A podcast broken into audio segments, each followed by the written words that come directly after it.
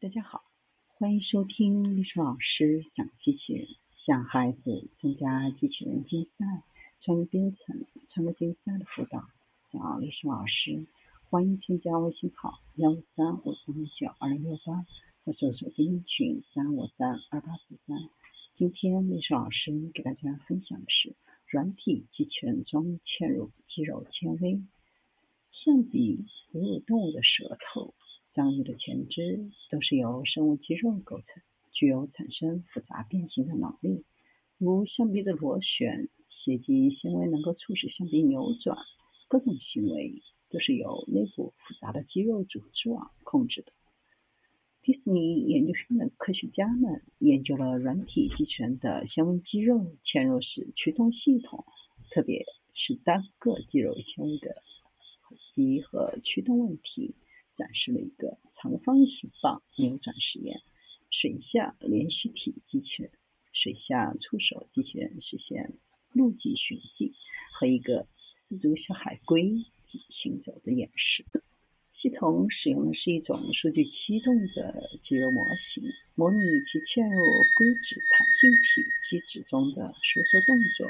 由于软连续体和执行体之间的非线性耦合控制和数据参数之间的复杂相互作用以及变形影响，提出了一种可微分超弹性材料的模拟算法。使用移动最小二层公式，使变形梯度二次可微，由此进行仿真设计优化，进而设计软体机器人中纤维肌肉驱动的自动路径寻迹。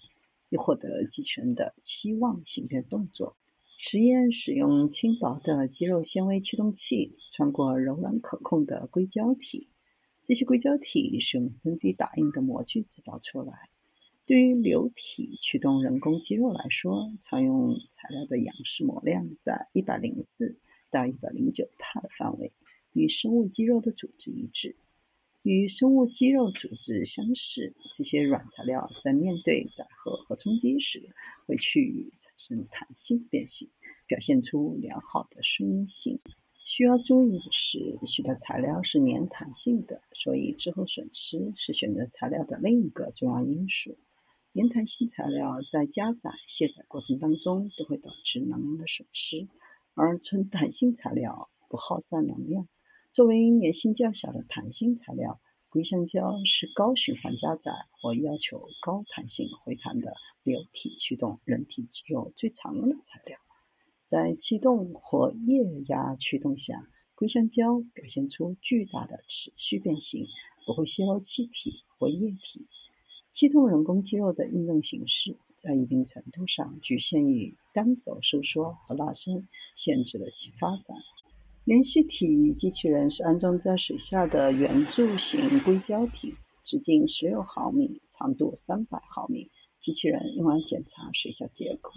为了忽略重力和浮力的影响，执行器中的工作流体也是水。实验中放置一条沿机器人全长的跟踪曲线，目标的形变形状绕多个轴弯曲，并且曲率延续。从 3D 打印的仿真模型覆盖。到实验结果图来看，吻合度较好。利用图像分析工具，目标误差仅为九毫米。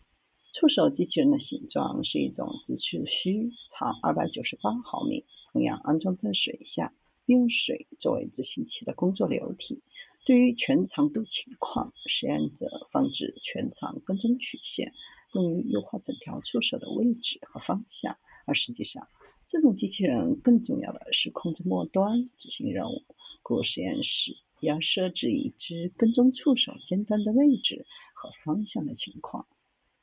通过之前的方法进行图像叠加，发现全长度情况下的最大误差为二十点五毫米，仅尖端情况下最大误差为四十点一毫米。主要原因是触手在驱动器影响下。不可避免地产生长度收缩的现象。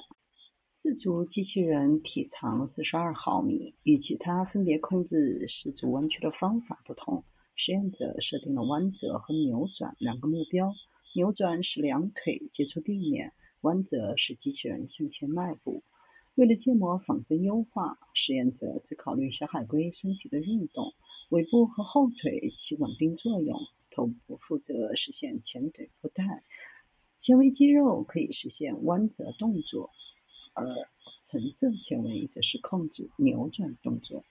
基于根据理论分析的模型来设计建模仿真，基于材料建模、有限元方法、分段横曲率模型等，建立了纤维肌肉驱动软体机器人的模型。并优化软体机器人实现自动路径寻迹。但软体机器人的本体多采用超弹性材料质，因其受非线性影响，其进行有限元分析需要进行大量的运算。